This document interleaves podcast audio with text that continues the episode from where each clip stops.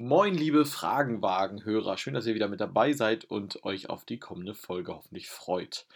Es geht um Krisen. Und ja, manchmal ist es ja so, dass Dinge viel schneller passieren und viel schneller äh, anders kommen, als man denkt. Äh, so auch jetzt mit dieser Folge. Wir haben über Krisen gesprochen und sind ja in der Hoffnung gewesen, dass wir ein bisschen Zeit haben und dass ein Krieg aus einer Krise nicht so schnell hervorgehen mag oder am besten gar nicht hervorgehen mag.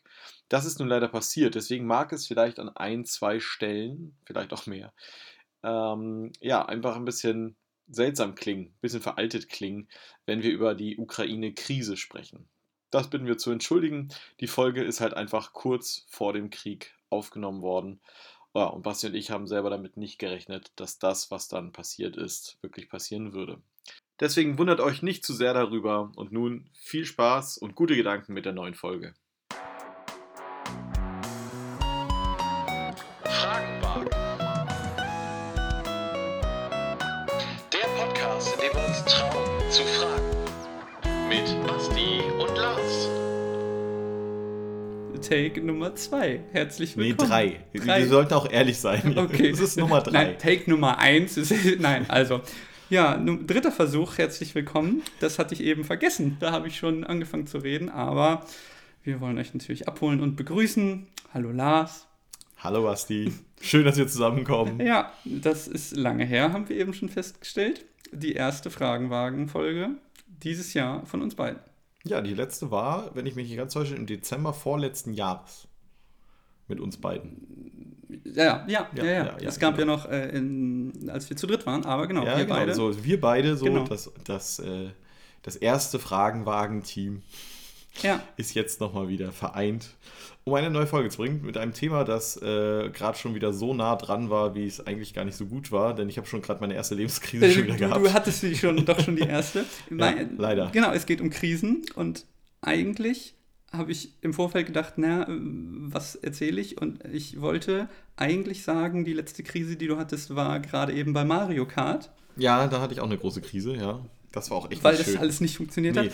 Aber auch, es hat mir immer alles mich erwischt. Immer Ja. alles auf mich. Naja, und das ist ja bei der Mario Kart Switch das Gemeine. Wenn du eigentlich, wenn du einmal getroffen wurdest, dann kommt der nächste, fährt gegen dich, dann komm, kriegst du wieder einen ab und dann bist du letzter. Also dann wirst du eigentlich. Ich war nicht letzter. Ich möchte Okay. an dieser Stelle mal ganz deutlich sagen, ich bin nicht letzter gewesen. Okay, okay. Aber danach kam eigentlich noch eine ganz andere Krise. Ja, wir haben versucht, also wir haben angefangen aufzunehmen oder wollten anfangen aufzunehmen und das hat dann so semi gut funktioniert, weil das MacBook einfach irgendwie sich so dachte, ich kann die beiden Jungs noch mal ein bisschen ärgern. Hm. Und das mit sehr viel Erfolg und dementsprechend haben wir ein bisschen gebraucht, bis wir die Mikros so liefen, wie wir es eigentlich wollen. Aber das ist auch kurios, also es geht ja und dann gibt es ja dank YouTube ähm, auch nette Leute, Ja. die einem das äh, erzählen. Aber ja, also ich bin da ja nicht versiert drin. Ich hätte gedacht, man schließt zwei Mikros an und sagt, so, nehmen wir die beiden Mikros. so, aber so man naiv war ich damals auch. Vielleicht Ja. erinnerst du dich, als ich damals äh, das erste Mal mit zwei Mikros irgendwie arbeiten wollte Vor und es allem, nicht äh, funktioniert. Das, das ist wirklich irrsinnig, weil es beides mal ein Mikro, der, also zwei Mikros von der gleichen Firma, der gleiche Sorte und das geht ja bis heute nicht. Also, weiß ich nicht. Doch, das geht mittlerweile auch. geht auch. Ist aber noch komplizierter. Aber davon mal abgesehen, ich glaube, das ist jetzt auch nicht so wahnsinnig Sonst denkt er, das ist beides das gleiche Mikro und dann geht es nicht. Also, das ist interessant. Ja. Schon oft gemacht, aber jedes Mal ja, wieder eine Herausforderung. So ist es. Also von daher schon die ersten zwei, die, die, die zwei Krisen schlechthin heute gehabt. Äh, Ton und, und Mario Kart. Das ging alles gar nicht Ja. so gut. Wir wollen heute mal eine etwas andere Folge machen. So von der Struktur her haben wir uns überlegt, macht es doch total Sinn, wenn wir über das Thema Krise sprechen, dass wir auch über verschiedene Krisen sprechen. Und ich meine, wenn man jetzt heutzutage in die Nachrichten guckt, sieht es ja irgendwie gefühlt immer alles voll von Krisen. Und so haben wir uns gedacht, wir wollen einfach mal über verschiedene Krisen, die gerade so da sind in der Welt, sprechen. Und ähm, ja, die, die Leute, die vielleicht sich ein bisschen mehr mit, mit Nachrichten und so weiter auseinandersetzen, ist für die ist natürlich klar, der erste Konflikt, den wir hier haben, ist natürlich äh, die Ukraine-Krise, Basti. Die wollen wir uns anschauen. Wir wollen später noch ein bisschen aufs Klima gucken. Wir wollen auch natürlich noch mal auf Corona gucken. Ist ja auch eine Krise schlechthin seit über zwei Jahren. Äh, und dann wollen wir noch mal einen Blick in die Welt werfen und in die Welt des Sports werfen. Das haben wir auch noch nie gemacht, ne? Das stimmt. Guck mal an. Und wollen uns auch mal darüber Gedanken machen, was es eigentlich mit der Welt so macht. Also was, was ist gerade so los auf dieser Welt, in der wir leben und in der wir doch eigentlich irgendwie unser Leben so leben wollen. Und was macht Krisen dann auch ganz persönlich mit uns? Also einmal die großen Krisen Und dann da, wo es dann persönlich und privat wird, mh, da kann man bestimmt auch nochmal einiges äh, ja, austauschen. Äh, wie sieht es eigentlich aus? Wie gehst du mit Krisen um? Und ähm, wo beginnt für dich eine Krise? Ja, das also ist die, ist die Krise für dich schon, wenn du Mario Kart fährst genau. und ist der Tag für dich dann komplett Ja, im genau. Arsch? Oder ist eine Krise da, wo es wirklich global wird und wo es wirklich existenziell wird, wie Krieg oder wie Hunger oder wie auch immer? Da wollen wir heute mal ein bisschen drüber reden. Und was die Ukraine-Krise. Ja, das ist so das Erste, wenn man jetzt gerade Krise googelt, ist das das Erste, was auftaucht Ja. mit ganz, ganz, ganz vielen ähm, Beiträgen. Und jeder benutzt tatsächlich äh, da das Wort Krise für. Ja. Also Ja, äh, so ein bisschen liegt es auch, äh, glaube ich, an den Medien, dass Themen auch hoch gepusht werden. Also das ist so ein Gedanke, den ich dazu hatte, dass mh, medial es natürlich viel mehr Aufmerksamkeit erzeugt, wenn ich alles überspitzt darstelle. Also alles ist gleich total dramatisch und alles ist, oh mein Gott, wie soll das und das gehen? Und ich, ich finde es manchmal schwierig, dann als Zuschauer zu entscheiden, was ist denn jetzt wirklich schlimm, weil die Medien relativ schnell Sachen schlimm darstellen. Und dann geht es Mhm. eigentlich nicht noch schlimmer. Aber also da sind wir uns, glaube ich, einig, die Ukraine-Krise, die verdient schon auch den Titel, aber es wird halt bei ganz vielen äh, Themen wird ja sofort von Krise gesprochen. Ja, ich meine, letztendlich ist es, ja, ich, komm, wir kommen ja später noch auf das Thema Sport und so weiter. Da sind Ja. auch mal ganz viele Ja. Krisen, wenn ein Sportler mal irgendwie zwei Tage, Genau, äh, zwei, zwei, zwei äh, Spiele hintereinander Ja, kein der Tor geschossen Verein hat. ist in der Krise. Ja, genau, dann weil er ein Spiel verloren Platz hatte, so wie dem auch sei. 15, so. Aber äh, Ukraine-Krise ist natürlich, also erstmal man benutzt das Wort Krise, glaube ich, deswegen, weil das Wort Krieg einfach noch nicht ange... Also das ist, es ist halt einfach noch kein Krieg. Man möchte Ja, nicht von Krieg sprechen. stimmt. Also braucht man irgendwie ein Wort, das ja, das irgendwie ausdrückt, dass es dort ein großes Problem gibt. Man könnte natürlich auch sagen, das Ukraine-Problem, aber das wird der ganzen Sache auch nicht gerecht. Mhm. Es ist schon eine Krise. Also ich meine, es ist ja schon äh, ein, äh, also es ist ja schon was, was Heftiges, wenn das große Nachbarland, äh, das ein, um ein Vielfaches größer und stärker ist als du selbst, der Meinung ist, dass die Grenzen nicht mehr so gelten, wie sie gelten sollten und dass da auf einmal, ähm, ja, dass da auf einmal Truppen auf einmal aufmarschieren und Ja, das große ja. Drohgebärde da bringen und die Welt so ein bisschen, ja, den Ja, wieder Atem so an die, an die Grenze eines Krieges oder einer kriegerischen Auseinandersetzung bringen. Ähm, das fand ich eben ganz schön. Ich habe den, den Begriff nämlich auch mal gegoogelt, also weiß ich nicht, heute googeln wir dann alles nebenbei.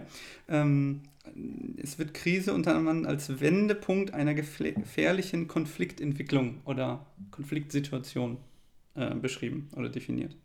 Als. Wendepunkt. Das ich aber Ja, schon als, als Wendepunkt oder als, als Umbruch einer Konfliktsituation. Es gibt eine Konfliktsituation und die Krise ist dann die Eskalation. Eine, die Eskalation oder nochmal eine, ja, eine Veränderung. Okay. Eine, Weil ich finde tatsächlich, Wendepunkt wäre für mich ein Punkt und eine Krise ist ja schon ein Zeitraum. Ja, also da, stimmt. da finde ich, Ja. ist schon irgendwie der, die Erklärung komisch. Das war jetzt Wikipedia. Ja. Ja, guck mal, bringt uns gar nichts. und auch da äh, sagen sie, jeder definiert es irgendwie anders. Also eine Krise im ähm, medizinischen Sinne ist dann nochmal was anderes oder im, im psychischen Sinne. Es wird halt teilweise inflationär benutzt, aber es ist irgendwie ein, ein Konfliktereignis, das finde ich schon ganz gut, was dann aber hm, ja, sich, sich verändert oder schlimmer wird. Eskaliert, haben wir Ja. schon sogar gesagt. Ja. Ja, Und Lass uns- ich auch was, lass uns mal ganz konkret bei der Ukraine bisschen bleiben auch. Ist, ja. genau. Bevor wir jetzt äh, no- noch, noch konkret auch nur aufs Wort eingehen, ich finde tatsächlich, damit werden wir ja auch den Ukrainern und äh, dem ganzen Konflikt auch nicht, nicht äh, Gerecht, ja. Gerecht, genau, danke. Also, ich frage dich jetzt mal ganz konkret. Also, wir haben jetzt vor kurzem in der Gruppe darüber gesprochen. Ukraine-Krise, hm, wie sieht es denn aus? Oh ja, Putin macht einfach hier und da. Also, Putin ist ja quasi immer der Böse, der immer dahingestellt wird und er, er Ja, ja, derjenige ist, ja. der, äh, also er ist quasi der Teufel und die anderen sind alles die Opfer. Ja. Und ähm, so, jetzt ist es ja so, dass sich der Konflikt nicht nur insofern verhärtet hat, dass, dass die Truppen aufmarschiert sind, sondern dass, dass Putin auch gesagt hat, dass er die, die Separatisten, dass er, dass er die, ähm, die Gegenden da anerkennt und so Ja. weiter. Was denkst du, was, also wie ist denn eine angemessene Reaktion auf diese Krise?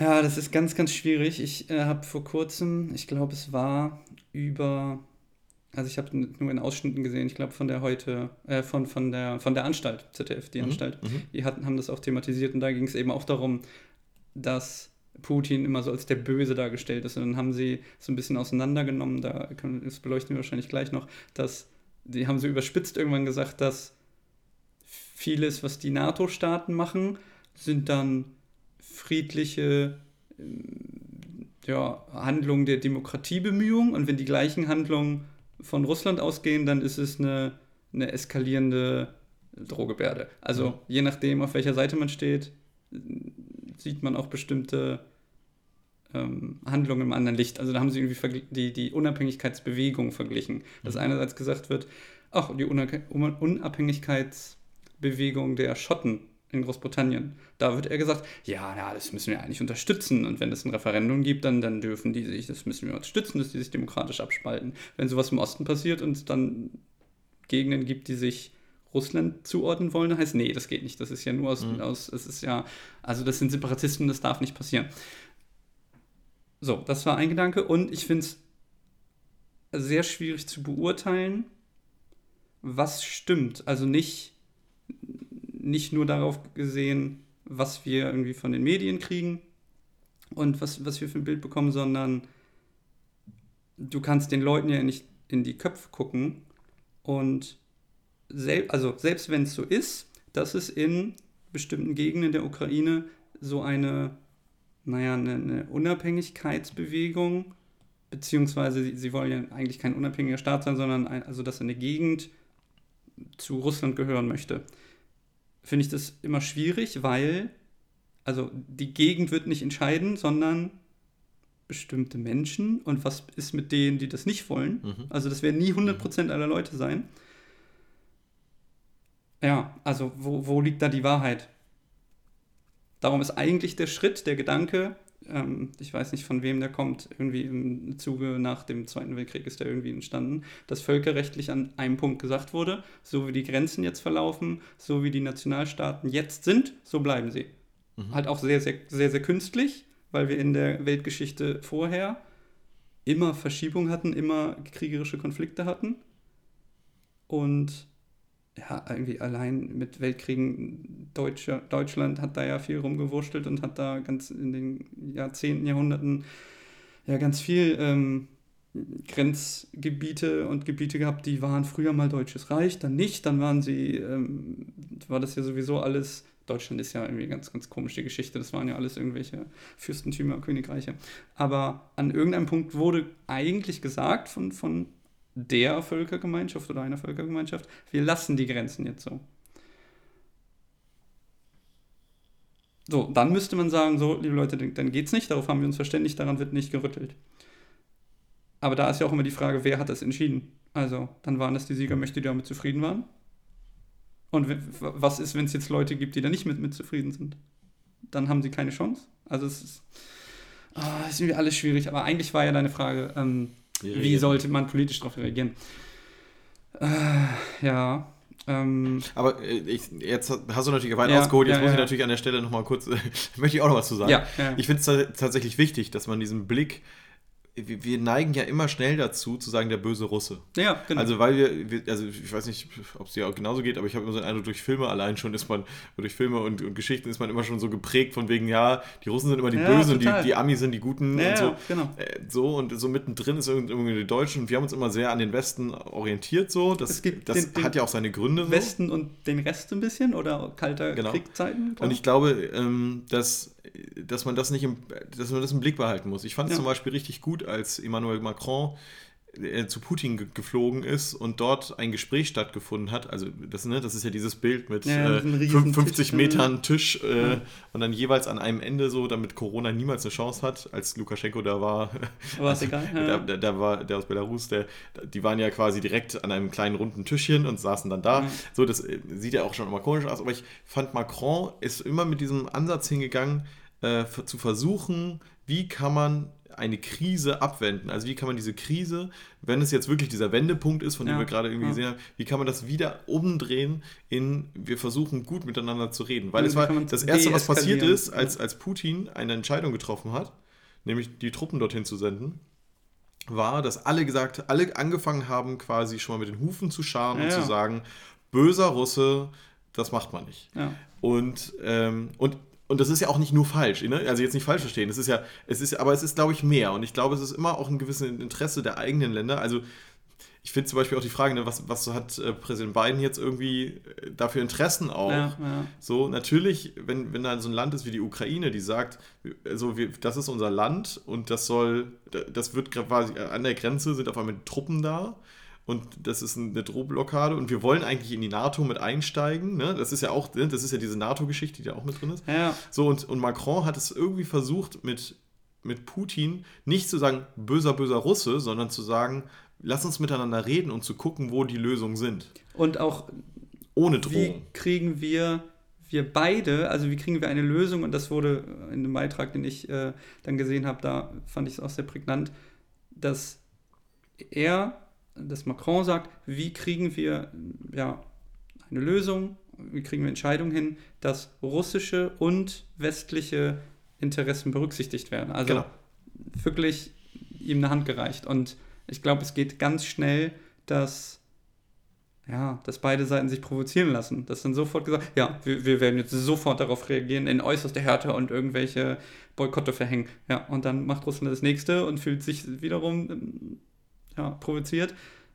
Und da zu versuchen zu deeskalieren, das Mhm. ist auf jeden Fall ein guter Ansatz.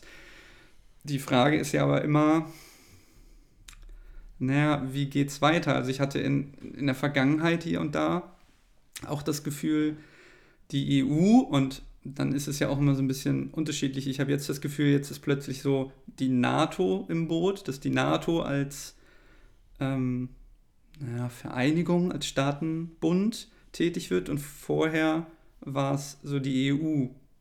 Das betrifft oft gleiche Staaten, aber irgendwie in einem anderen Kontext. Mhm.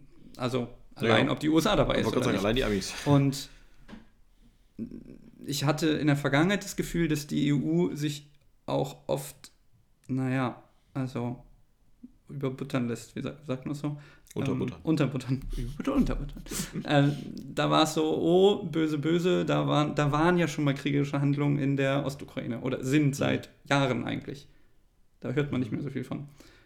Und da ist nichts passiert. Da hieß es, wir dürfen nicht zulassen, dass eigentlich russische Soldaten, die das aber nicht unter russischer Flagge getan haben, sondern, naja, die Vermutung war so ein bisschen, ist, sind das russische Soldaten, die das offiziell ähm, mit russischem Auftrag. Auftrag machen, aber eben nicht in Uniform und da einmarschieren, sondern, naja, quasi getarnt als, weiß ich auch nicht, als äh, Separatisten, als pro-russische Ukrainer oder nicht. Oder, und da wurde nicht darauf reagiert. Da wurde gesagt, du, du, du, das darf nicht passieren, ja, und dann plötzlich, zack, ist es jetzt ein Gebiet, was pro-russisch ist und jetzt wird es anerkannt. Also, das, oft habe ich das Gefühl, die EU redet dann irgendwie ganz viel Mhm. und dann passiert aber nichts. Aber was soll sie tun? Also jetzt sind wir tatsächlich nochmal bei der Frage Ja. von vorhin. Ja, ja. Was ist eigentlich der richtige Weg? Äh, by the way, ich finde tatsächlich, ich habe, als du das gerade so gesagt hast, so gedacht, ich bin auf das Wort Kirchturmdenken gekommen, weil man ja immer diese, auch diese Konflikte und Krisen immer aus seiner Perspektive sieht. Ja. Ne, das haben wir gerade gesagt, wir sind jetzt Wessi- Wessi-mäßig geprägt, also gucken wir irgendwie so ein bisschen mit, der, mit dem Blick des Westens drauf. Ähm, die Russen gucken vielleicht nochmal ganz anders drauf. So und äh, andere Staaten nochmal anders, das auf jeden Fall und die Ukrainer sowieso. Aber äh, dass man immer dieses Kirchturmdenken hat mit von wegen, okay, das muss jetzt so sein, also was ist für mich besonders gut und wir- so und dieser Konflikt ist ja dadurch viel, viel vielfältiger als, als nur, okay, da ist jetzt Ukraine und Russland.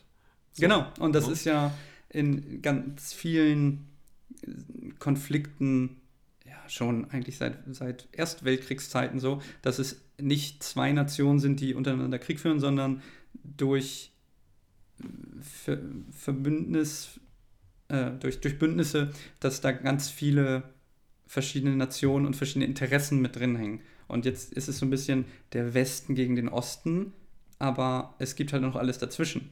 Mhm, genau.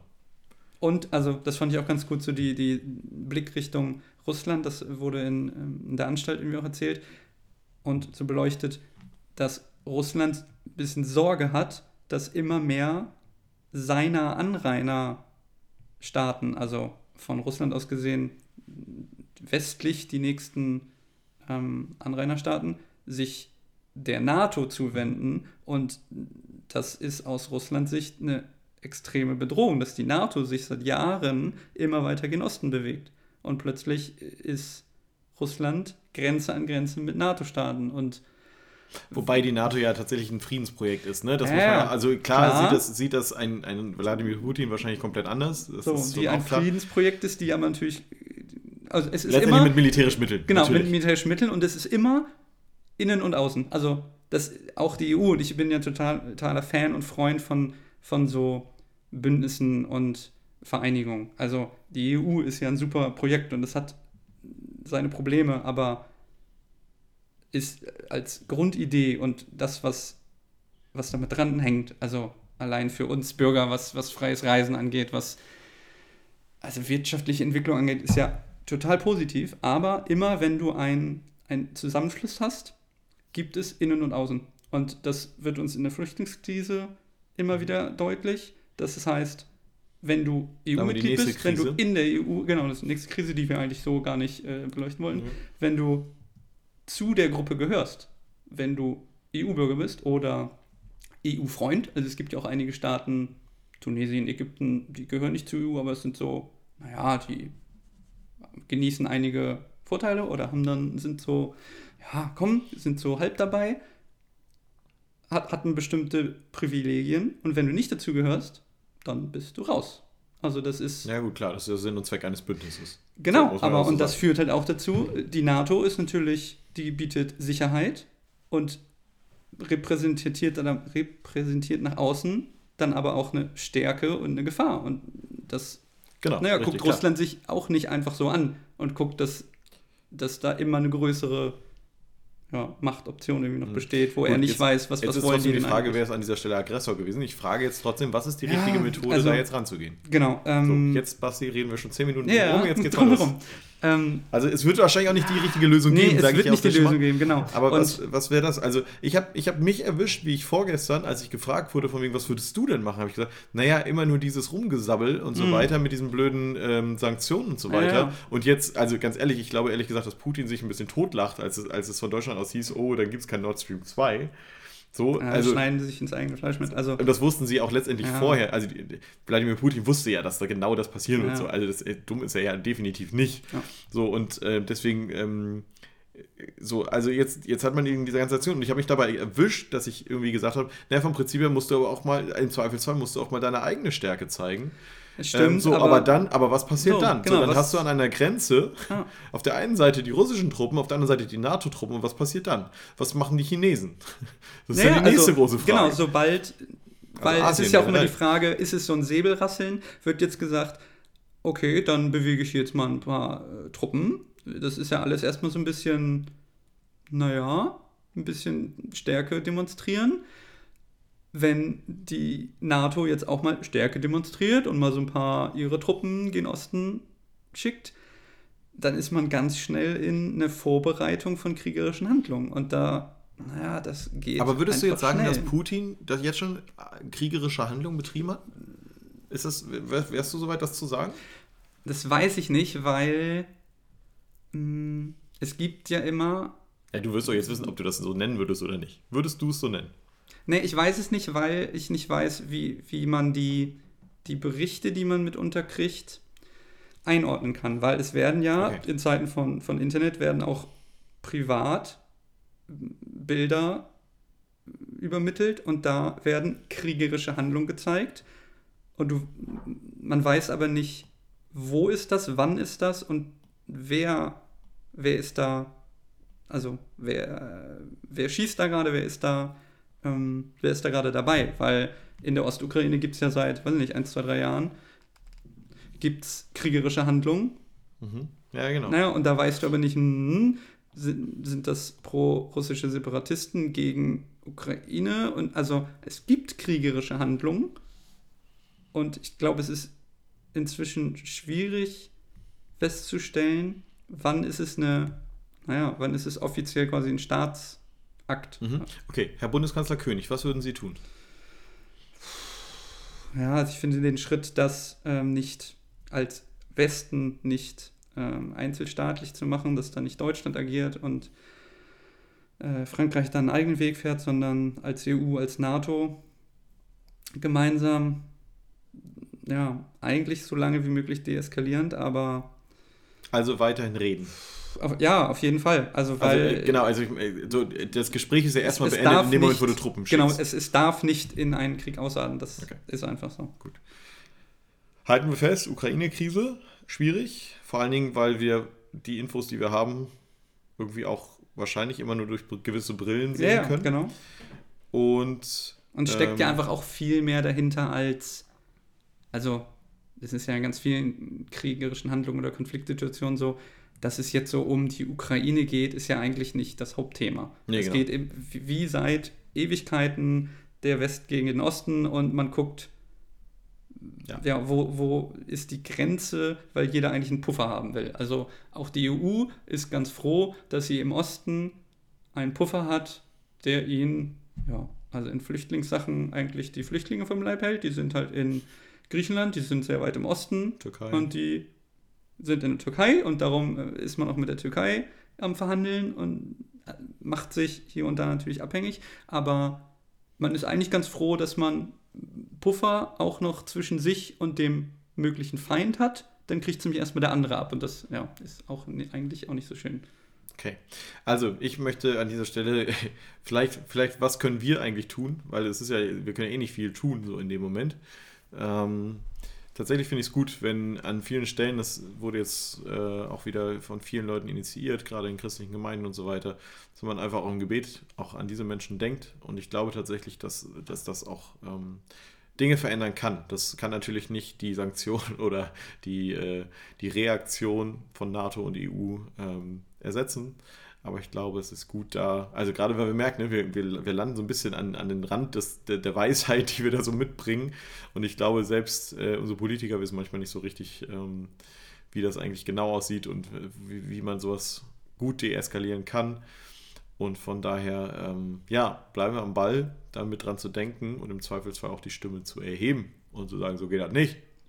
Ja, ich finde es ganz interessant, dass wenn man darüber redet, eigentlich irgendwie schnell feststellt, es gibt nicht die, die einfache Lösung, außer Nee. du sagst, ja, du musst jetzt Stärke zeigen, dann gibt es eben Krieg. Also das mm, ist irgendwie, glaube ich, schnell dahingesagt, ist dann aber die totale Deeskalation. Also damit löst du ja auch nichts. Dann wird es ja, Nee, das wäre die Eskalation. genau, dann eskaliert es halt Ja, total. ja, genau. Okay. Basti, wir gehen weiter zur nächsten Krise.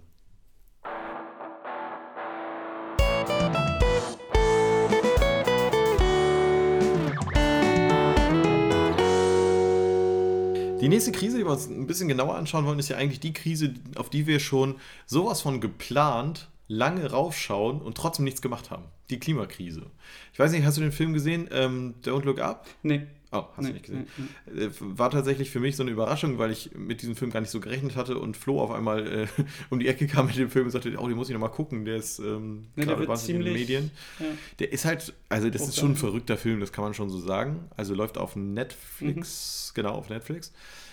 Äh, und ist letztendlich der Film, da, da geht es darum, dass ein, dass ein Wissenschaftsteam rausfindet, dass ein Asteroid, ja, ein Asteroid auf die Erde zufliegt. Und sie versuchen, ähm, die Menschen zu warnen und sagen, wir müssen etwas tun und wir können noch etwas tun, es Ja. ist noch alles weit genug weg und wir haben noch ein bisschen Zeit und das schaffen wir. Und letztendlich nimmt nehmen die Menschen sie nicht ernst. Ja. Und ähm, ja, und zwar immer, immer mit diesen, ach, Verschwörungstheorien, ach, was, Sie sind ja auch kein richtiger Wissenschaftler und ach, was, wissen Sie schon und haben Sie schon mal einen Asteroid auf die Erde knallen sehen in der Größe und so weiter? Sie wissen das doch alles gar nicht. Also kommt uns alles bekannt Ja, vor. Ähm, das können wir nicht nur bei der Klimakrise, sondern auch bei der Corona-Krise immer wieder, äh, dass das äh, vielleicht alles Quatsch ist. So, und jetzt sind wir aber mittendrin. Also ich finde tatsächlich, dass wir jetzt im letzten Monat äh, mit den zwei Stürmen oder drei Stürmen letztendlich, hier Zeynep und Antonia und wie hieß der davor noch? Irgendwas mit Y, ich hab's vergessen. Mhm. Also, dass wir, dass wir sowas merken, das, das kennen wir in der Form gar nicht, dass auf einmal ständig und immer wieder solche Orkanstürme kommen. Also, dass es das mal gibt, klar. Aber dass es so viel zerstört, und zwar immer wieder, schon krass, dass jetzt dauernd die, äh, ja, die, äh, die, die Wasserhöhen in, in die, in, nach oben schnellen und so weiter und wir immer wieder da Probleme haben. Ähm, wir sind mittendrin in der Klimakrise. So. vielleicht wieder so eine Art Wendepunkt. Irgendwann Ja, wurde es schlimmer. Ja. Ähm, wie gehen wir denn damit um, Basti? Hehe, das ist immer so schön. Ich kann mal Ja, einleiten, da kann ich dir die großen, Fragen schweren stellen. Fragen stellen. Und ich lerne auch nicht, dass ich irgendwie kurz was sage und dann einfach eine Gegenfrage stelle. ja, selber schuld. Ja, ja, ja. Ähm, wie gehen wir denn damit um? Ja, also es ist ja, ich habe den, den Film, wie gesagt, nicht gesehen, aber einerseits ähm, gibt es immer wieder die Reaktion, dass gesagt wird, naja, es gibt auch noch Wichtigeres. Oder Mhm. wir machen ja auch schon was, Mhm. aber ah, passt gerade nicht. Ist so. Es wird ja schon viel gemacht. Also in den letzten Wahl, ähm, im Wahlkampf war das ja ein Riesenthema und es ist irgendwie dauerhaft präsent und da passieren, es gibt ja viele Maßnahmen aus Klimagründen, die irgendwie deutschlandweit umgesetzt werden. Es gibt irgendwie jetzt die, also eine, eine riesige E-Automobilitäts, ähm, Offensive. ja, sehr gut, Offensive, danke.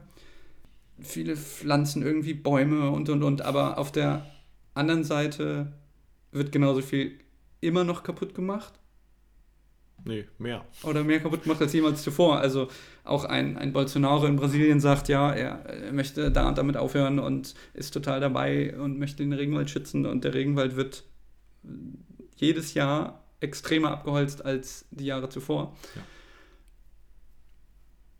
Ja, weil es viele Leute gibt, die, naja, die irgendwie überleben wollen, die weitermachen wollen und die kurzfristig, naja, Nutzen daraus ziehen und sagen, es gibt genug Leute, die schlimmer sind. Also sind ja viele Kritiker in Deutschland, so Stimmen, die man, die man hört. Selbst wenn Deutschland jetzt komplett von heute auf morgen CO2-neutral wäre, gibt es noch genug andere Länder, die, die eigentlich die Hauptverursacher sind. Ja, Und dann spielt es ja alles, äh, letzter Gedanke, alles eine Rolle im, im globalen Kontext. Also wenn du dann immer guckst, ah, natürlich können wir jetzt die und die und die Maßnahmen ergreifen, aber damit stellen wir uns plötzlich wirtschaftlich schwächer dar. gut, die, die Frage ist ja, was die Alternative ist. Dann sind wir halt ein paar Jahre noch, ähm, können wir noch richtig Ja, schön ja, wir- ja. wirtschaftlich arbeiten, aber irgendwann kommt dann halt der Punkt, dass wir sagen, okay, Mist, diese Welt ist untergegangen. Genau, ich glaube, das ist einfach blöd. ein großer Punkt, ja, ja, ja, das ist ja noch weit weg. Ja, genau. Weil es, äh, ne, das ist halt immer so, wegen so- so dieses weil man diese Auswirkungen ganz ja immer nur so leicht sieht. Ich finde tatsächlich, dass der Klimawandel jetzt mehr denn je vor der Tür steht und dass wir im- immer mehr auch davon ganz konkret merken. Also das Ahrtal ist jetzt auch ja nur ein Beispiel davon, dass sowas ist auch in Deutschland. Natürlich hatten wir immer mal Hochwasser und so weiter, aber in der Form ähm, so noch nie da gewesen. Also, dass da ein komplettes Tal komplett weggespült wird und dass Menschen, also in der, in der Größenordnung, ja, Ich, ich weiß es immer nicht durch die Bilder, die schnell überall sein können. Also jeder kann ein Handy draufhalten und du siehst nicht nur. Ja, aber das ist ja eine Frage von Zahlen. Also ich finde, das ist eine Frage Genau, von das Zahlen, ist auch die ja ganz, ganz, genau. ganz, ganz klar, Klar. sind, dass wir noch nie solche Extremtemperaturen hatten, dass wir Und noch nie, auch so, so viele ähm, Ereignisse in kurzer Zeit. genau, genau. In, in dieser Fülle, wir haben, Ja. und, und es ist ja nachmessbar, dass, äh, geh mal an die Pole und guck mal, eben, Genau. wie, Ja, guck mal das wie viel klar. Lebensraum der, der Eisbär noch hat. So. Also äh, ich finde, das sind ja Sachen, die, ja, die sind erstmal weit weg und trotzdem sind das ja Sachen, die mit unserer Realität auch was zu tun haben. Also auch wenn wir jetzt natürlich keine Pinguine, also außer in Zoos natürlich, aber hier bei uns normal rumlaufen haben, heißt es ja nicht, dass sie, ähm, oder, oder dass der, der Lebensraum der, der, der, der, äh, was weiß ich, was für Gorillas zum Beispiel im im Regenwald Ja. und so, dass der rausgenommen wird. Und es ist ja letztendlich auch so, dass, dass man, dass es auch Vermutungen gibt und das finde ich gar nicht, also es hat sich für mich irgendwie sehr sinnvoll angegeben, äh, angehört. Ich bin jetzt nicht so der Wissenschaftler an der Stelle, aber ich, ich finde das wahnsinnig plausibel, dass auch, ähm, auch Krankheiten letztendlich, dadurch, dass wir, dass wir, wenn wir Tieren bestimmten Arten ihren Lebensraum wegnehmen, die dann irgendwie letztendlich bei uns in den Lebensraum mit reinkommen, weil wir uns, weil wir uns immer weiter ausbr- ausbreiten, dass sich da Dinge auch übertragen, wo der Mensch überhaupt gar nicht darauf vorbereitet ist, ähm, finde ich, macht schon auch Sinn. Also jetzt ohne darauf jetzt aufs Detail, ins Detail gehen zu werden, ich finde tatsächlich, also es ist sehr offensichtlich, der Klimawandel ist da. Und es ist nichts, was wir, wo wir jetzt mehr großartig weggucken können, ne? dieses Don't Look Up, von wegen, da, wo, Ja. da könntest du den Asteroiden sehen, aber guck nicht hoch, Ja. ähm, dann, dann, ist, dann kommt der schon auch nicht. Ähm, ne? Und das, das erinnert mich natürlich sehr an die Folge, auch als wir über Fridays for Future gesprochen hatten und so Ja. weiter, wo die Leute gesagt, also wo ähm, die beiden gesagt haben, dass es, es ist kurz nach zwölf eigentlich schon und wir werden unsere Klimaziele eh schon nicht erreichen und wir müssen, wir müssen dringend Dinge anpacken. Und ja, dann kann man auch sagen, okay, wir geben jetzt ganz viel Geld rein in die E-Mobilität, aber es ist ja nach wie vor nicht genug. Genau. Und die Idee, ein Problem. das muss ich auf jeden Fall noch sagen, die Idee zu sagen, naja gut, okay, aber Deutschland ist ja jetzt nur so ein, so ein kleines Futzelland, wenn man sich jetzt mal die Weltkarte anguckt. Ja, das stimmt, aber jetzt stell dir mal vor, und das ist ja das, was äh, Robert Habeck, unser neuer ähm, Wirtschaftsminister, sagt, jetzt stellen Sie sich mal vor, Deutschland schafft es, klimaneutral zu werden und dabei trotzdem wirtschaftlich stark zu bleiben. Dann wird es nämlich für viele zum Vorbild dann sieht man, es kann funktionieren. Dann hat man diese Industrie. Und, und wenn wir die Technologien in diesem Land schon haben, was heißt das für, für, auch für, für, die, für die Bundesrepublik? Ja, also ja, ne, das, das kann her. halt extrem die Stärke bieten, dass Deutschland ja in ganz anderen Bereichen technisch Lösung bietet. Und wenn sie es jetzt schaffen, in, so, genau, ja, in, in Klimafragen ich, saubere Lösungen irgendwie zu finden, dann, dann sind sie da wirtschaftlich vorne dabei, weil sie irgendwelche sauberen Motor oder auch ähm, ja, irgendwelche Filtersysteme und und und. Ähm, ja, Wasserstoffautos, ja, Antrieb und sowas, ja, was auch immer. Genau. Und also, also als Chance wenn, zu wenn sehen, Deutschland das schafft, wenn Deutschland das ja. schafft, kann es die Welt auch schaffen. Weil, weil dann kann man wirklich zeigen, dann kann man ja wirklich mal wohin zeigen und sagen, guck mal, es funktioniert. So, und dann ist es, also, und dann selbst dann, ne, bis China klimaneutral ist. So, das wird natürlich länger dauern, als die Bundesrepublik braucht. Aber immerhin, da gab es ja schon, wenn ich mich nicht ganz täusche, bei der letzten Klimakonferenz äh, ein paar Zugeständnisse. Naja, und, und bei China finde ich krass. Frage. China ist in vielen Sachen einfach krass drauf, wenn ich so nennen darf, weil da Dinge mitunter schnell und dann in einem ganz anderen Maßstab umgesetzt werden. Mhm. Also da habe ich keine, keine Zahlen im Kopf, aber die haben ja in den letzten paar Jahrzehnten extrem industriell erstmal aufgerüstet ja. und gehen in dem Tempo jetzt weiter und bauen ihre Technik.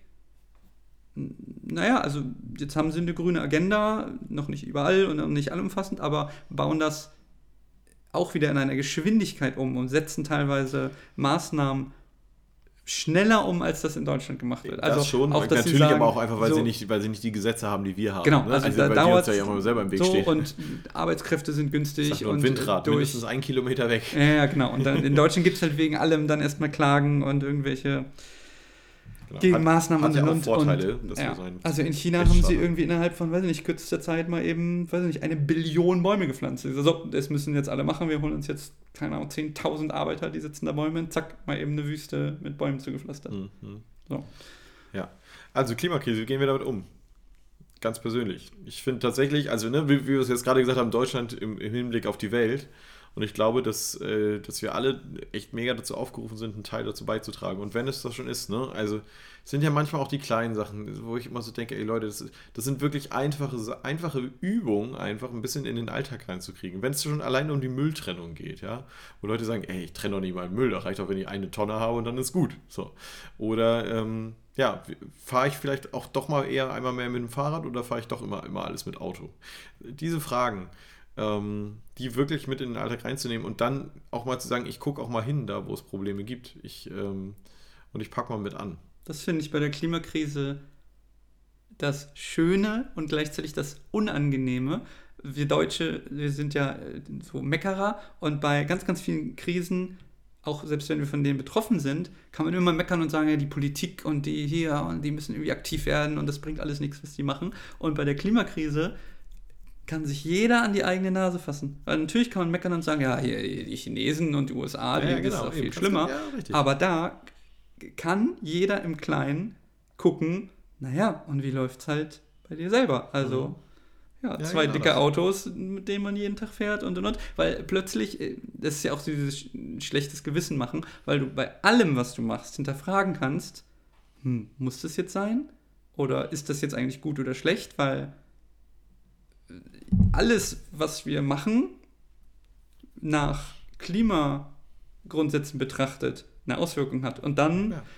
ist man eigentlich dabei zu gucken, okay, jetzt muss ich eigentlich Verzicht üben, inwieweit bin ich bereit, das zu machen. Und das ist halt richtig unangenehm. Ja. Also genau, da im Kleinen anfangen. Und ich meine, das sind so Sachen, die habe ich als, als Kind schon auf Hörspielen gehabt, so von wegen hier Umwelt retten ja, und so. Ne? Das, so aber das ist, Das Thema es ist eigentlich nicht wichtiger neu, denn je. Und ich glaube tatsächlich, es ge- gewinnt immer mehr an Bewusstsein, jetzt Ja. wo die Sachen offen, also offensichtlicher auch werden und man tatsächlich auch sieht, was äh, ja, der Klimawandel, den es offensichtlich doch gibt, äh, so mit der Welt macht. Schauen wir mal eine Krise weiter. Nächste Krise. Genau, also wir kommen natürlich an der Corona-Krise nicht, nicht vorbei. Das äh, wird, Leider war. wird irgendwie eine ganze Weile, oh Gott, oh Gott, wie lange wir schon Folgen machen, wo Corona ein Thema ist. Aber da, Und wie viele Folgen wir nicht machen, weil Corona ist. genau. da war nämlich mein Gedanke zu dieser äh, Eigenverantwortung. Die ist ja in der Corona-Krise eigentlich auch extrem groß. Also weil dadurch, dass es eine Krankheit ist, die irgendwie von Mensch zu Mensch übertragen wird, kann man auch meckern und sagen, was sind das für Maßnahmen, die bringen gar nichts, die sind zu hart, die sind zu lasch, guck mal, was das andere Land macht. Aber eigentlich liegt es irgendwie an jedem Einzelnen. Und das Ja. ist da wieder das, auch wieder das Unangenehme. Dass es eine Krise ist, die jeden ganz persönlich betrifft. Genau, es ist, vom Prinzip ist es ein Spiegel. Genau. Also ich finde tatsächlich, es ist ein Spiegel. Ne? Wenn man sagt, von wegen, oh, die Zahlen sind wieder besser, jetzt, können, jetzt dürfen wir alles wieder machen und sich dann wundern, wenn die Zahlen wieder steigen, ist Ja, halt auch ja. irgendwie. Hm. Ja. Und dann kann auch nicht die Politik irgendwas dafür. Ich finde ja tatsächlich auch immer, ich fand es ja immer so spannend, dass man gesagt hat, von wegen, naja, aber, also dass viele gesagt haben, von wegen, ja, aber Grippe ist doch jetzt nichts Schlimmeres und so weiter, das werden genauso viele krank und äh, auch da sterben Leute, wo ich dann so denke, ja, das tun sie vielleicht, aber da haben wir diese, diese riesen, dieses riesen Maßnahmenpaket, das wir jetzt gemacht haben mit, mit Lockdowns und Geschäfte zu und nicht mehr in Urlaub fliegen und so weiter und so fort, das hatten wir dann. Ja. Bei, haben wir bei Grippe ja nicht und trotzdem sind viele Leute erkrankt, gestorben, Ja. haben bleibende Schäden. Das ist ja noch das Schlimmste. Und d- tatsächlich, äh, Thema, Thema, ich finde, das ist auch eine, eine gesellschaftliche Krise tatsächlich, dass wir dass wir es nicht geschafft haben als Gemeinschaft. Und man hatte ja zwischendurch den, den Eindruck, von wegen, komm, wir, wir gemeinsam packen das, ja. Wir als, äh, jetzt in diesem Fall als Bundesrepublik oder auch andere Länder haben das gesagt, wir gemeinsam schaffen das. Und, ähm, und dass wir dann doch dahin gekommen sind, dass wir uns gegenseitig Vorwürfe gemacht haben mit, oh, du hältst dich nicht an die, oder du bist in Urlaub geflogen, ach naja, du und du bist, du bist hier der Masken-Nazi und irgendwie so, also so, das sind ja so die, so die gängigen Momente gewesen, die, die uns irgendwie bestimmt allen schon mal begegnet ist, äh, entweder auf der einen oder auf der anderen Seite. Und die, die Wahrheit ist ja wahrscheinlich irgendwo dazwischen. So. Ja, das stimmt. Ähm, also dieses Gemeinschaftsgefühl. Hat, hat auf jeden Fall gelitten. Auf der Ja. anderen Seite natürlich äh, sind Leute dadurch auch enger zusammengerückt, so, aber äh, ne, weil sie dann gesagt haben, okay, wir sind jetzt einer Meinung und wir müssen jetzt zusammen. Naja, aber es ist ja eher Aber- so, so eine Grüppchenbildung und so. Genau, ja, aber als Gleich Gesamtgesellschaft. gesellt sich gern und naja, ja. Ich glaube auch, es ist eher eine, eine gesellschaftliche Entwicklung gewesen, ja, weg vom, von Gemeinschaftsinteressen, sondern es gibt immer Gewinner und Verlierer und ja, das, das wurde so ein bisschen doch bestärkt dadurch. Mhm, ja. Ja, das glaube ich nämlich auch. Und ich glaube, deswegen ist, ist die Corona-Krise tatsächlich auch nochmal eine ganz, also hat nochmal eine ganz andere Form von Krisenstatus bekommen, als jetzt nur in Anführungszeichen eine Krankheit. Weil sie uns als Gesellschaft wahnsinnig herausgefordert hat mit den Maßnahmen, die kamen, um Menschen zu schützen. Am Anfang war das so, dass wir gesagt haben, hey, wir wollen flatten the curve, ne? Wir wollen, wir wollen die Leute schützen, die, ähm, ja, die wirklich gefährdet sind, ihr Leben zu verlieren und so weiter. Das war gar keine Frage, das haben viele Leute gemacht. Ja. Und dann, je länger man ähm, quasi das so gemerkt hat, dass, ich selber, dass man selber wirklich zurückstecken muss und dass es irgendwie auch echt immer schwieriger wird, da, da wurde es halt angespannter, ne? Weil, weil dann auf einmal jeder irgendwie auch zurechtkommen musste, zurechtkommen konnte, wie auch immer.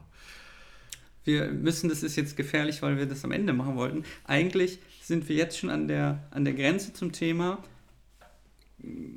Es geht letztendlich auch in den Thematiken, die wir be beleuchten zum Thema Krise, darum, wie gehe ich persönlich und wie geht eine Gesellschaft, wie geht ein Individuum mit Krisen um. Und ich glaube, da gibt es so typische Verhaltensweisen. Schiebt man das weg und sagt, bei allem, was passiert, da ist jemand anderes schuld? Mhm. Mhm. Ja, sehr nehme, gut. ich- also nehme ich mich selbst total in die An Verantwortung und gehe da ja, proaktiv rein und sage so, mh, was bedeutet das für mich? Also vielleicht auch ein egoistischer Blick darauf. Ich kann mich so und so schützen, ich mache jetzt das und das für mich, das und das ist total schlecht für mich. Oder handle ich irgendwie in einem Gemeinschaftsinteresse? Oder gerate ich total in Panik? Also auch das kann ja eine übertriebene Reaktion sein. Leute, die naja, die, die auch psychisch krank werden, Mhm. vor Angst.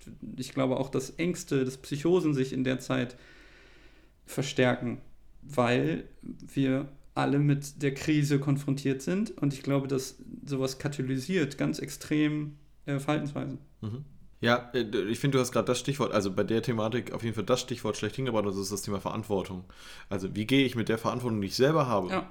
um? Oder nehme ich sie wahr? Genau, nehme ich habe sie ich eine ich an? Verantwortung für das Thema Klimawandel Genau. oder habe ich sie nicht? Ja. Habe ich eine Mitverantwortung zum Thema Ukraine-Krise ist tatsächlich jetzt vielleicht ein bisschen schwierig, aber auch da ist ja die Frage, wie sehr, wie sehr äh, informiere ich mich? Wo, wo hole Ja, ich meine genau. Quellen her? wie- auch wie sehr- wenn es auch nur der Umgang damit ist. mache ich es auch zu, zu meiner Krise und bei Sachen, die weit weg sind, kann ich immer sagen, da kann man drüber reden, sich ein bisschen austauschen. Und aber solange es mich nicht betrifft, muss ich mir da vielleicht auch keine Sorgen drum machen. Mhm. Aber in, auch das ist ja total egoistisch, dass in dem Moment, wo es mich betrifft oder jemand, den ich kenne, ist es persönlich und dann ist es für mich eine Krise oder ist es mir total egal.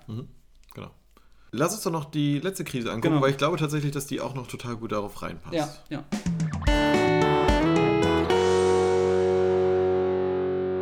Genau, wir hatten äh, Sport, hattest du am Anfang angesprochen. Äh, Finde ich sehr interessant, nicht nur im Blick auf, wir hatten Olympische Winterspiele in China, Peking. Peking. Mhm.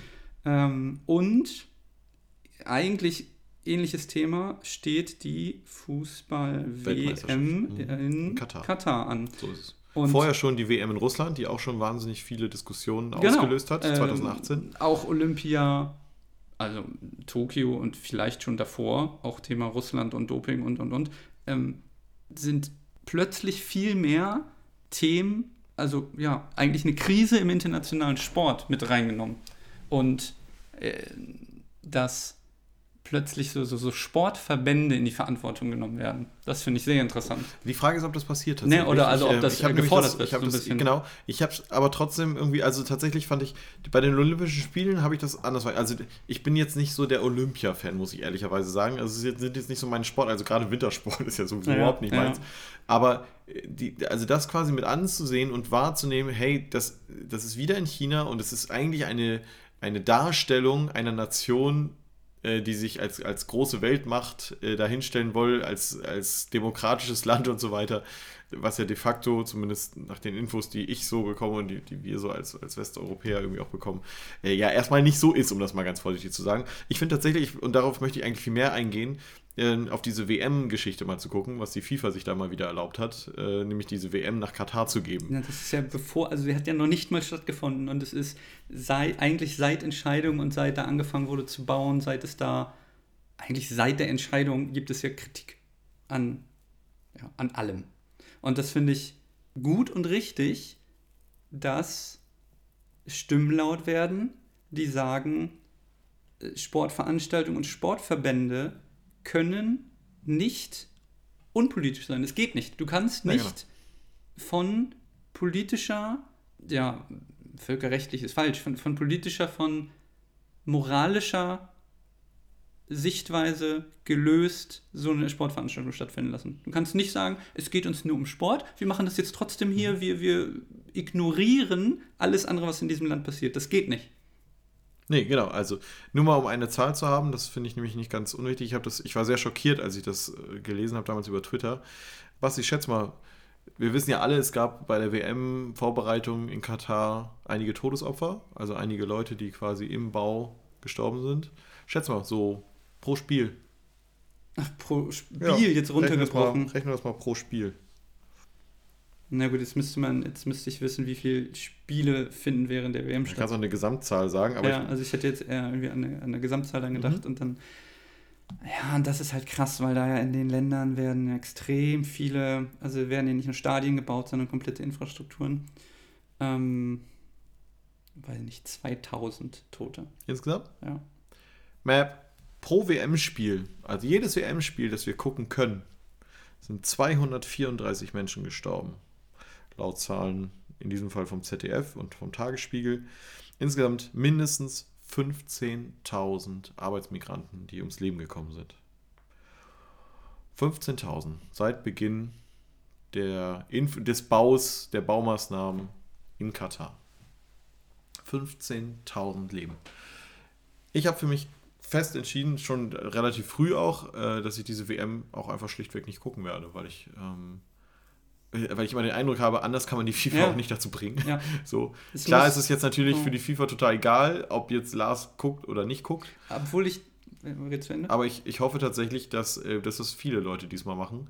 Bei, in, in Russland haben ja schon einige Leute tatsächlich auch das boy- boykottiert und haben es nicht geguckt. Ja. Die Einschaltquoten waren tatsächlich schlechter. Das war, wa- also, das war nachmessbar.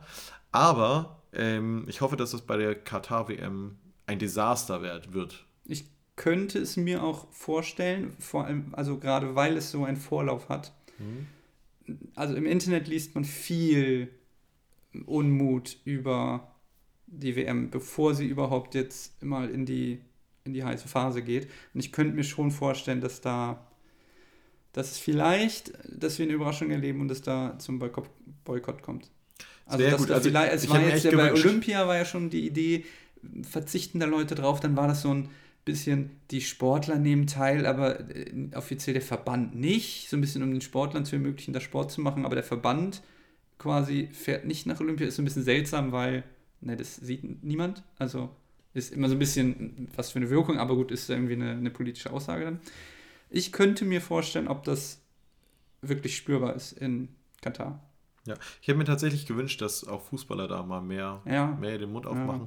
Ist natürlich auch schwierig. Auf der anderen Seite. vertraglich auch gebunden. Nee, vertraglich sind die nicht dazu gebunden, immer nur nette Sachen über Katar zu sagen. Also ich finde, da kann man Ach so, sich schon was mal zu sagen. Ja, gut, und sich als komplette deutsche Nationalmannschaft mal hinzustellen, zu sagen, wir verurteilen das, was da in, Gut, in dem das Land sowieso. passiert. Also- das hätte man machen können und da hätte man nicht den Schwanz einziehen müssen. Ja. Und dafür brauchst du aber mehr Fußballspieler, die mal auch mal ein Ja, bisschen Arsch die- in der Hose haben und auch mal ein bisschen was dazu Naja, sagen. und die auch den, ja den, die Augen mal aufmachen und gucken. Ist ja auch die also aber das ist auch die, die, Augen Frage. aufmachen, also sehen tut das, So, also das aber es weiß ist ja jeder. auch immer die Frage, und auch das ist dann ähnlich mh, zu dem, was ich eben gesagt habe, ist der Sportler, der eigentlich nur Fußball spielen möchte, ist er verpflichtet, da politisch Stellung zu beziehen?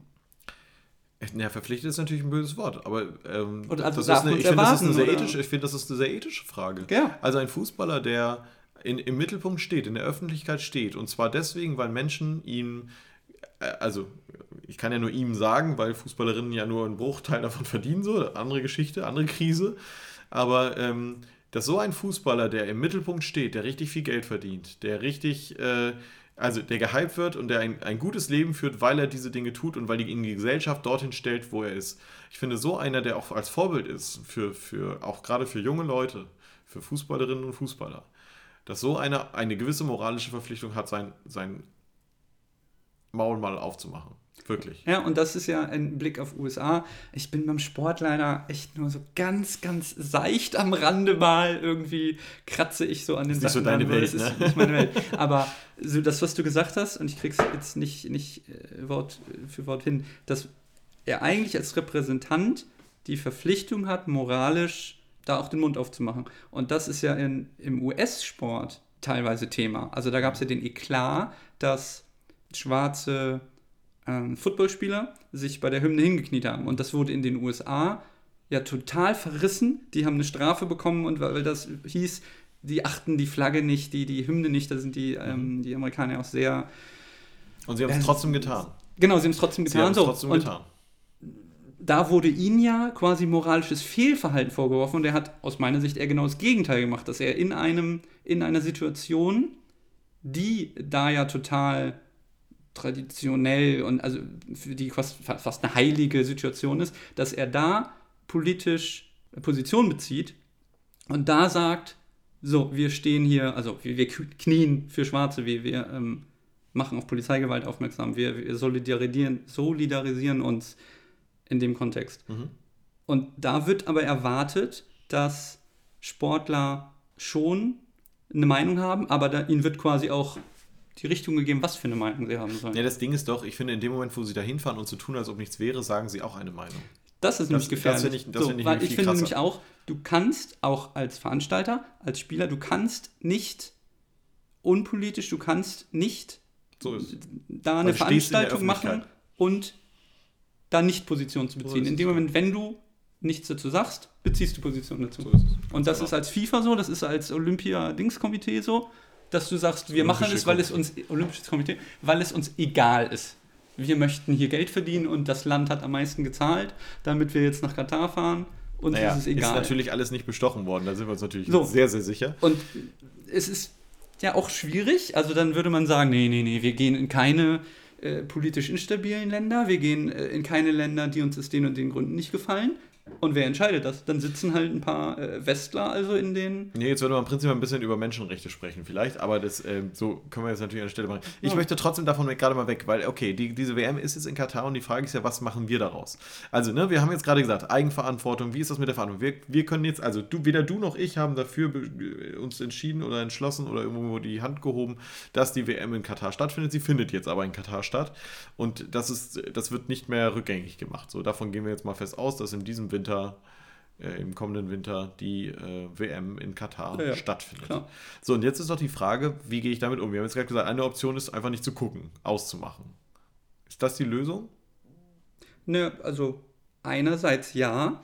Und das, was du gesagt hast, finde ich gut. Es ist jeder in der Eigenverantwortung. Also auch dann ist der Sportler in der Eigenverantwortung. Auch dann ist jeder andere Teilnehmer irgendwie in der Mitverantwortung zu gucken, ja, trage ich das mit, baue ich daran mit.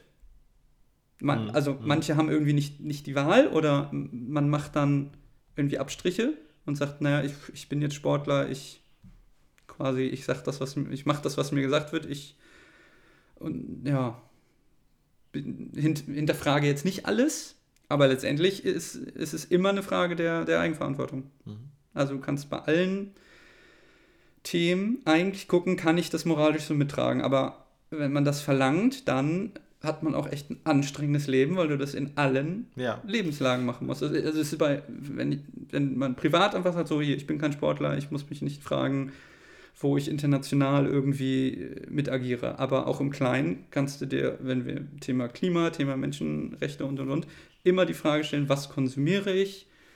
Ja. Was bestelle ich bei was für einem Anbieter, weil Ja, das A. stimmt. Com vielleicht auch keine guten Arbeitsbedingungen hat? Ja, das stimmt.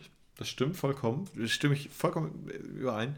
Und trotzdem ist ja die Frage, ich glaube tatsächlich, dass es, dass es wichtig ist, dass man sich da jetzt nicht den Druck macht und sagt, ich muss jetzt sofort die komplette Welt retten. Weil ich glaube, das wird nicht funktionieren. Unter, unter dem Druck wirst du nur kaputt gehen. Ja, ja. Aber da, wo ich, wo ich ethisch, moralisch mich dazu, also wo ich Dinge weiß, wo ich auch Dinge ändern kann. Ähm, und zwar so, dass ich, dass es in meinem, in meinem Fokus auch ist, weil ich muss mich auf Dinge auch manchmal konzentrieren. Es ist ja jetzt die Frage von wegen, kann ich jetzt, kann ich jetzt von heute auf morgen anfangen, ähm, vegan zu leben, nur noch faire Klamotten zu kaufen, fairen Kaffee und was auch, was auch immer, so diese Geschichten, ähm, kann ich dann aufhören, äh, Auto zu fahren und nur noch Fahrrad zu fahren oder am besten nur noch zu Fuß laufen. Und, Ja, und also das so- Fahrrad darf nicht in China gebaut worden sein. so, ne? genau. So, Ja. also diese ganzen Fragen oder, die, und die, oder nur die Gangschaltung, ne? Weil das ist. Ja, so. ja. Oh. Und ich finde tatsächlich an der, an der Stelle, sich selber so diesen Druck zu machen, zu sagen, oh mein Gott, oh mein Gott, oh mein, ich muss das und das und das machen, ich glaube, da kannst du nur kaputt gehen. Aber die Augen offen zu halten, zu gucken, wo, wo ist jetzt meine nächste Baustelle, wo ich wirklich Dinge ändern kann. Gucke ich, oder, oder sich einfach auch die Frage zu stellen, gucke ich jetzt diese WM oder gucke ich sie nicht? So. Oder ähm, kann ich meinen Fleischkonsum senken oder nicht?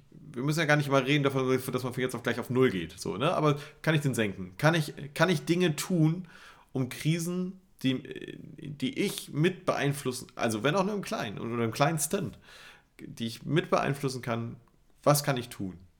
Und dann sich ein Ding erstmal raussuchen und sagen, Ja. und das mache ich jetzt erstmal. Ja. Und wenn man merkt, ey, das, geht, das gelingt mir, und von wegen, was ich, jetzt bin ich beim Fleischkonsum gerade gewesen, esse ich halt weniger Fleisch und das gelingt mir, dann, dann ist doch, also geil, super, und dann irgendwann ist es aber auch in meinem Alltag drin und dann kann ich das nächste Ding anfassen, anfassen weißt du? Also so, ich glaube tatsächlich, diese, sich diesen Druck zu machen, da kann man nur verlieren. Ja, ja.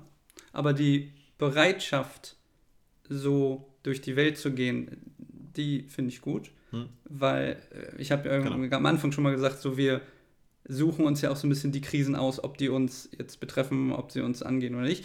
Und das ist normal. Also wir filtern ganz, ganz, ganz viel und machen ganz viel den ganzen Tag über, weil wir mit der Informationsflut, also wir können halt nicht alles hinterfragen, was wir wie was machen, ob das jetzt irgendjemanden moralisch verletzt hat, wo kommt jetzt jedes kleine Ding her, aber dass man A, mit offenen Augen durch die Welt geht und dass man bereit ist, sowas zu sehen. Also, weil diese, diese Abwehrhaltung, die gibt es ja auch in, in vielen Krisen, die wir irgendwie angesprochen haben. Also wenn du einfach die, die Augen verschließt und die, ähm, die Ohren zuhältst und sagst, das gibt es einfach nicht, Mhm. Ja, genau. ist das auch eine Einstellung. Aber, oder auch wenn, wenn es einem total zu viel wird und alles so auf einen einprasselt, ist es auch nicht, naja, ni- nicht, nicht gut für einen. Also es ist, glaube ich, schon überlebenswichtig zu filtern und dann Stück für Stück gucken, inwieweit mache ich die Krise zu meinem Problem vielleicht auch. Zu meiner Verantwortung. Ja, genau. Und dann werde ich aktiv so und begegne dem Ganzen bewusst und nicht, also dann lasse ich es nicht irgendwie geschehen, an mir vorbeilaufen. Ja, ich finde tatsächlich auch, dass man ja nicht vergessen darf, dass, ähm, also ich weiß nicht, ob es dir auch so geht, also bei mir zumindest ist es so, dass man ja mit vielen Dingen erstmal aufgewachsen ist, die man als selbstverständlich gesehen hat. Und ähm, so im Erwachsenenwerden, auch in der, in der Wahrnehmung erstmal der Gesellschaft und so weiter, dass, dass es hier und da Probleme gibt und so weiter, dass wir viel zu viel Fleisch konsumieren, dass wir ähm, zu viele Auto, also ne, dass wir zu viel Auto fahren und so weiter und so fort. man Dinge So, erstmal, und, ja. und auf einmal fängt man an, ach, oder die Schokolade ist, also ne, von Ja. wegen früher immer Milka-Schokolade gekauft, sich nichts dabei gedacht. Und auf einmal merkt man, ich habe da eine Verantwortung, also ne, Ja, zu, zu merken, so. oh, da gibt es ja eine Verantwortung. Oder äh, wo, so, wo, wo kaufst du dieses Ja. oder jenes ein? Äh, Genau. So, das, also das kann total Angst machen, dass alle total. Sicherheit, alle. Kann er noch mega überfordern. Ja, also auch alles, was, was ich nie hinterfragt habe, was völlig normal in meinem Leben ist, dass ich eigentlich mal alles hinterfragen kann und, und darf. Mhm. Vielleicht nicht muss. Also, wenn es gerade nicht das Thema ist oder wenn es irgendwie nicht dran ist, dann, dann muss das auch nicht sein. Aber naja, die aktive, das aktive Begegnen von Krisen ist, glaube ich, ein guter Ansatz. Ja. Bewusstes Wahrnehmen, Augen aufhalten und da, wo man seine eigenen Baustellen irgendwie identifiziert, anfangen zu arbeiten. Und drüber reden. Also das merke Und ich ja selber. Äh, gut, wir machen es jetzt als Podcast, aber man, wir, wir hätten jetzt auch irgendwie drüber, drüber reden können, ohne es aufzunehmen. Da passiert ja auch ganz viel. Also Ja, ich schweife ja sowieso immer gedanklich ab, aber weil... Echt? Ist, ist, noch nie- aufgefallen. noch nie ne? aufgefallen. Also, weil ich, ja, sch- schon, man sitzt ja schon ab und zu, also wenn man dann irgendwie in Nachrichten was liest, beschäftigt man sich, man, man sich schon damit, aber eigentlich passiert in einem Gespräch, in einem Austausch ja viel mehr. Also A, dass der andere irgendwelche Informationen hat, die man selber nicht hat, aber auch, dass man im Gespräch darüber passiert es mir ganz, ganz viel, dass ich da auch von Dingen, die ich dann selber sage, merke, Moment, stimmt das denn, was ich so sage? Oder was bedeutet denn das in der, in, im Abschluss, wenn ich das jetzt sage? Dann heißt das doch eigentlich, dass ich das und das denke. Oh, okay, interessant. Hm. Also das ist, das ist Ja, gut. stimmt. Und ich glaube, sowas kann auch die Angst nehmen. Also wenn man irgendwie total verkopft und verbohrt, ähm, was ich Corona auseinander nimmt oder über irgendeine einzelne Maßnahmen redet, dass man dann merkt, hm, so leicht ist die Antwort nicht. Also ich mache es mir leicht, weil ich sage, das und das nervt mich, die sollen das anders machen, dass man im Gespräch feststellt, ah, so geht es ja aber gar nicht. Schönes Schlusswort, Basti. Heute, Ja, heute warst du es mal. Ja, schön. Sehr schön. Es freut mich sehr, dass ich das mal sagen durfte. Ach schön, es hat sich irgendwie so irgendwie doch jetzt rund angefühlt zum Ende. Ja. Also wir haben wieder kein Problem gelöst, aber irgendwie. Aber vielleicht ein kleines bisschen Gedanken Ja, angestoßen. genau, wieder. Das ja. ist ja Sinn Ja. von Fragen. Ja, schön. Ihr Lieben, wir wünschen euch ähm, eine gute Zeit. Bis zum nächsten Mal. Ich weiß gar nicht, wer dann dran ist. Ach, irgendjemand von uns.